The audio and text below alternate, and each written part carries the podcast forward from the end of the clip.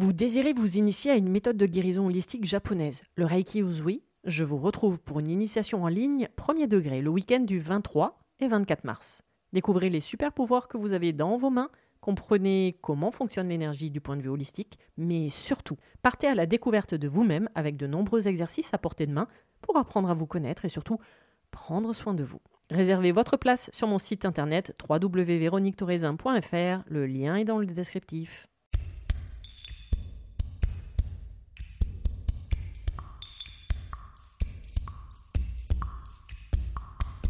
Bienvenue sur le podcast Mise en lumière holistique. Ce podcast a pour but de rendre accessible et surtout compréhensible le développement personnel, l'univers de l'énergétique et la spiritualité. Mise en lumière holistique est là pour vous apporter des clés de compréhension dans votre cheminement intérieur spirituel. Des clés pour avancer, comprendre et œuvrer sur vous-même. Je suis Véronique Thorezin, coach, mentor et thérapeute holistique antique. Et c'est la maladie, une sclérose en plaques, maladie neurologique dont je suis atteinte depuis plus de 15 ans, qui m'a permis de découvrir et plonger dans le monde énergétique il y a plus de 10 ans maintenant. De par mes propres expériences, mes connaissances acquises, mes compréhensions qui sont devenues aujourd'hui mon expertise, je vous accompagne avec ce podcast pour un moment de partage, afin de vous permettre de transformer votre monde intérieur et votre vie pour retrouver votre pouvoir intérieur et votre souveraineté. Chaque semaine, seul ou avec des intervenants, j'aborderai de nombreux aspects de l'univers énergétique, tels le lâcher-prise, la confiance en soi, les différents plans de conscience, la médecine traditionnelle chinoise, ainsi que bien d'autres pratiques de la spiritualité. Et surtout, une notion chère à mon cœur, l'ancrage, la clé de votre être. Je vous souhaite la bienvenue pour ce moment d'écoute. Vous êtes un corps, une âme et un esprit.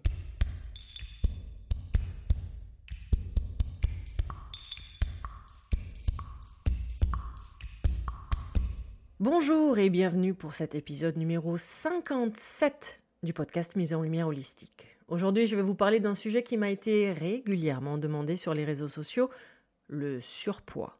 Et dans cet épisode, je vais l'aborder du point de vue symbolique, émotionnel, et la semaine prochaine, je serai en compagnie d'une diététicienne nutritionniste pour apporter plein de pistes de réflexion et de changement pour votre corps et surtout votre bien-être au quotidien. Donc pas un, mais deux épisodes dédiés au sujet du corps et de son surpoids. Aujourd'hui, donc, dans cet épisode, mon but est de vous apporter des pistes de réflexion. Et non de vous faire un procès d'intention ou encore moins de rentrer dans la caricature. Étant moi-même en surpoids depuis wouh euh, toujours, je pense. Je vais d'ailleurs être moi-même très attentive à tout ce que je vais vous dire. Je vais prendre des notes et je vous donnerai même mes prises de conscience que j'ai eues à certains moments de ma vie auxquels je n'avais absolument jamais pensé par rapport à mon poids ou mon mode de fonctionnement. Donc si aujourd'hui je vous parle poids, je vais parler automatiquement de la graisse. Oui, je sais, c'est pas très glamour, mais en même temps, c'est elle qui nous sert de barrière entre notre monde intérieur et notre monde extérieur. Elle va représenter tout ce que je suis capable d'emmagasiner. Donc derrière ce barrage, il va y avoir plusieurs messages, tels l'isolement ou encore la mise en protection. L'isolement, de rester caché à l'intérieur, planqué dans son corps, empêchant la communication, les interactions, se coupant du monde extérieur et pouvant créer dans certains cas un cercle sans fin, tel le serpent qui se mord la queue. J'accumule à l'intérieur toutes mes pensées, toutes mes émotions que je ne peux pas ou ne veux pas échanger avec ce monde extérieur. Cela cache évidemment de nombreuses fois une souffrance interne, car la prise de poids se crée sur des blessures. Et là, je vais vous parler de celle de l'humiliation en particulier celle de l'auto-sabotage, de l'auto-punition, de l'auto-dévalorisation, du dénigrement de soi-même. Plus je suis grosse, moins je suis belle, moins je suis désirable, plus je suis repoussée ou rejetée, et du coup je suis frustrée. Je mange le serpent qui se mord la queue. Je ne supporte pas ou plus ma propre image, et ainsi je nourris ma propre croyance. Regarde-toi, tu n'es pas belle. On ne peut pas t'aimer engendrant et nourrissant derrière le processus d'enlaidissement, qui peut continuer par son apparence comme la coiffure, les vêtements et j'en passe. Est-ce que cela ressemble à une caricature? Ça pourrait. Mais peut-être pas tant que ça. Regardez tout simplement l'image que vous avez de vous-même. Et là, je parle de l'apparence. Cela peut être déjà une première étape du processus. Petit rappel, on ne doit rien faire pour les autres. Tout ce que vous faites dans votre vie, vous le faites pour vous, et non pour le regard des autres, et surtout pas pour être aimé des autres. Votre beauté, votre apparence est avant tout pour vous, les autres, et surtout la vie des autres. On s'en fout. Car très souvent, certaines blessures et croyances se sont construites justement par des petites réflexions anodines. Ne mange pas ça, ça fait grossir. Mais tu t'es vu? T'en mets partout. Tu ne sais même pas manger. Tu vas pas porter ça quand même, ça te grossit. Blessure de l'humiliation, bonjour. Vous avez un épisode d'ailleurs dessus au cas où. Donc la graisse sert de protection. Je ne veux pas que l'on me voie tel que je suis. Je ne veux pas montrer mes émotions, ma vulnérabilité. Ainsi, je me mets en sécurité. Je me sens en sécurité. Créant un espace, un peu comme une zone démilitarisée, un pacte de non-agression. Comme ça, on ne peut pas me blesser ou m'agresser. Blessé par des réflexions, des remarques, des critiques, des situations. Ainsi, mon embonpoint peut cacher mon hypersensibilité. Et du coup, à un moment donné, bah, je vais quand même vous parler énergétique hein, avec deux chakras en particulier le chakra sacré est celui du plexus solaire. Car l'hypersensibilité, oui, va se retrouver dans un chakra couronne un peu trop ouvert, mais également au niveau du plexus solaire qui est le centre des émotions. Je vous laisse écouter le podcast où je déboulonne un peu, beaucoup passionnément, le mythe à la mode de l'hypersensibilité. Bon, revenons à notre graisse. Pourquoi vous parlez du chakra sacré? Connu et réputé pour être le chakra sexuel. Oui, mais pas que. Et limite le sexualiser à ce point est un peu caricatural de la part du dev perso, car il est bien plus. Je m'explique. Nous avons la nourriture terrestre. Cela s'appelle les aliments et les boissons qui vont alimenter un corps, le carburant de votre véhicule terrestre que vous avez choisi. Je vous en parle régulièrement hein, dans les épisodes dédiés aux saisons en médecine traditionnelle chinoise. Cette nourriture est en lien direct avec ce chakra sacré. Vous avez passé neuf mois dans le ventre de votre mère, plus précisément à cet endroit, le chakra sacré. Et la première personne à vous donner à manger, terrestrement parlant, ben, c'est votre mère. La boucle est bouclée. Donc dès que vous avez le moindre problème avec la nourriture, des allergies, des restrictions, sans parler des régimes évidemment, ben, vous avez un chakra sacré déséquilibré, énergétiquement parlant. Car évidemment, ce chakra est celui du plaisir et de la joie. Alors oui, sexuel, mais surtout joie et plaisir de vivre. Et la nourriture en fait partie. Donc dès qu'il va y avoir des restrictions, cela va créer des frustrations.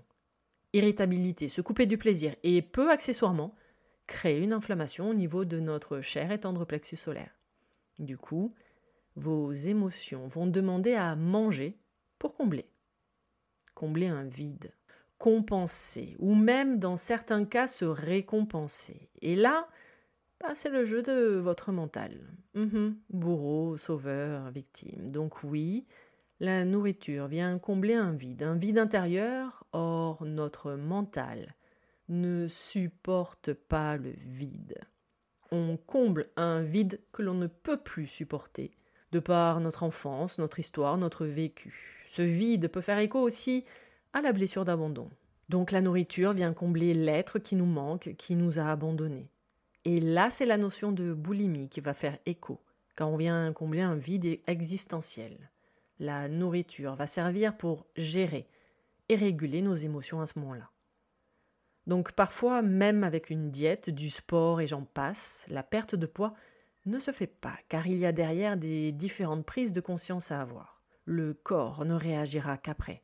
J'ai un peu survolé cette partie ici car je le fais en accompagnement thérapeutique plus profondément en fait. Mais il va y avoir une relation affective à approfondir. La relation vis-à-vis de la nourriture qui est représentée par la figure maternelle, nourricière, votre mère. C'est une partie non négociable dans mes accompagnements quand je parle de l'ancrage, c'est-à-dire du travail d'approfondissement concernant les relations vis-à-vis -vis de sa propre mère. Et quand quelqu'un me répond que tout va bien avec ma mère, c'est faux.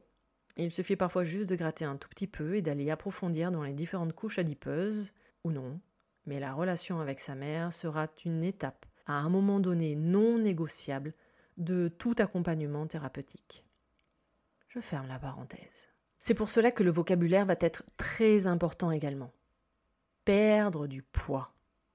Perdre Image négative pour notre cerveau. Notre mental aime rarement perdre, d'où l'intérêt de ne pas faire de régime, avec du coup des restrictions et des frustrations. Mais nous parlerons la semaine prochaine de rééquilibrage alimentaire. Car finalement, notre corps est bien plus intelligent que nous.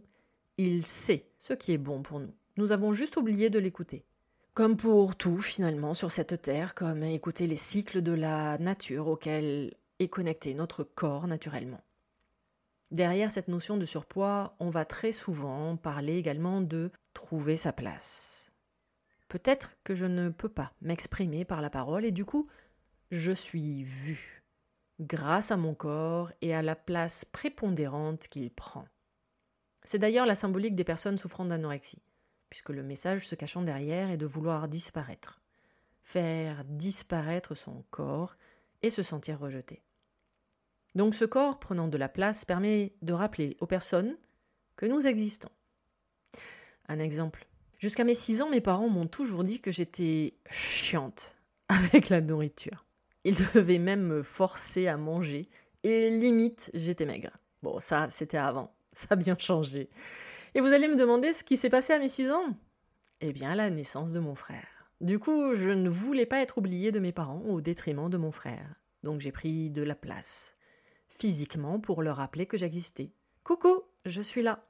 Et au passage, merci frérot. Je voudrais vous parler également pénurie, car cela va résonner avec le surpoids. Alors, je crois que depuis quelque temps, c'est un peu à la mode à la télé. Je ne vais pas rentrer dans ce débat, enfin bref, mais je vais vous parler de ce besoin d'accumuler. Au cas où. Pour prévenir une pénurie, un manque. Car, oui, cela reste un dérèglement énergétique, car derrière, il y a un sentiment de sécurité et de manque. Sécurité, ou plutôt insécurité. Et moi, ça a été une prise de conscience lors de mon cheminement il y a quelques années avec deux exemples concrets. Mon nom de famille est Torresin, d'origine italienne, ma famille paternelle ayant traversé les Alpes aux alentours de 1920. Et moi, sincèrement, j'y avais jamais tellement réfléchi. J'avais fait le raccourci qu'ils avaient fui la Première Guerre mondiale. Jusqu'au jour où je pose la question à la maison, car j'en étais arrivé à cette étape de mon cheminement spirituel. Et j'apprends à ma grande surprise que la famille a quitté l'Italie à cause de la famine. Nous sommes donc sur une compréhension transgénérationnelle. Merci papy. Un deuxième exemple. J'ai vécu huit ans en Guadeloupe et j'ai connu du coup les phases cycloniques. Et pour préparer ces phases, on fait des stocks. Des stocks d'eau, de conserves, de bougies, de piles, mais surtout de nourriture non périssable, car on ne savait pas à l'avance les dégâts du cyclone et des conséquences vis-à-vis -vis des approvisionnements en ressources sur l'île. Du coup, j'ai passé une adolescence baignant dans le stockage d'alimentation. Bon, même aujourd'hui, tous les placards de la cuisine sont pleins, mais aujourd'hui, c'est plus en mode d'avoir tout sous la main pour ne pas sortir de la maison tous les jours pour faire les courses, qui peut être sincèrement une corvée pour moi. Mais du coup, j'ai été élevée de cette manière, effectivement. L'idée d'avoir un stock d'avance. Donc mon histoire peut faire écho à une insécurité. Insécurité matérielle dans un premier temps, pouvant se transformer selon en insécurité affective. La peur du manque. Nous avons donc besoin de stocker dans nos placards, mais aussi dans notre corps. On ne sait jamais au cas où.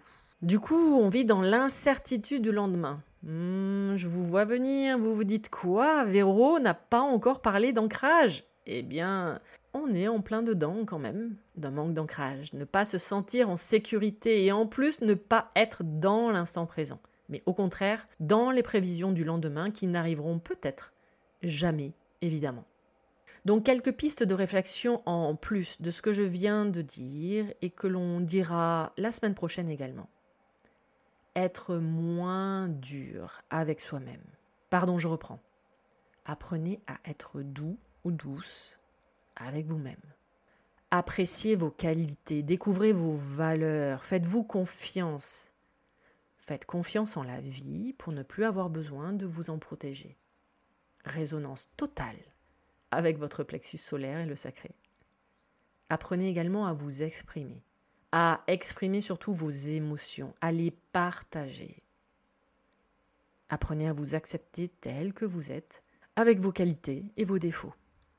faudra un peu laisser votre perfectionnisme de côté, votre côté rigide ou psychorigide également peut-être. Car n'oubliez jamais, vous êtes la meilleure version de vous-même à chaque instant de votre vie et pas besoin d'attendre demain, un an ou dix ans. Merci d'avoir pris le temps de m'écouter pour ce nouvel épisode de la série sur le surpoids. On se retrouve également avec ce sujet la semaine prochaine. Et vous pouvez écouter tous les autres épisodes sur les différentes plateformes d'écoute ainsi que sur ma chaîne YouTube. Retrouvez-moi sur Instagram également où je partage mon expertise au quotidien et toutes mes prestations, coaching, initiation Reiki, les soins audio, hypno, méditatifs et surtout le programme en ligne dédié aux 7 chakras. Tout, absolument tout, est sur mon site internet www.véroniquetorezin.fr. Tous les liens pour me retrouver seront mis dans le descriptif de cet épisode. À vos prochaines écoutes, à nos prochaines aventures, merveilleux moment à vous et à très vite dans un prochain épisode. Pour ne manquer aucun des prochains épisodes, n'hésitez pas à vous abonner sur votre plateforme d'écoute favorite, à commenter, à noter et même partager le podcast Mise en Lumière Holistique. Vous êtes un corps, une âme et un esprit et n'oubliez jamais, vous êtes précieux.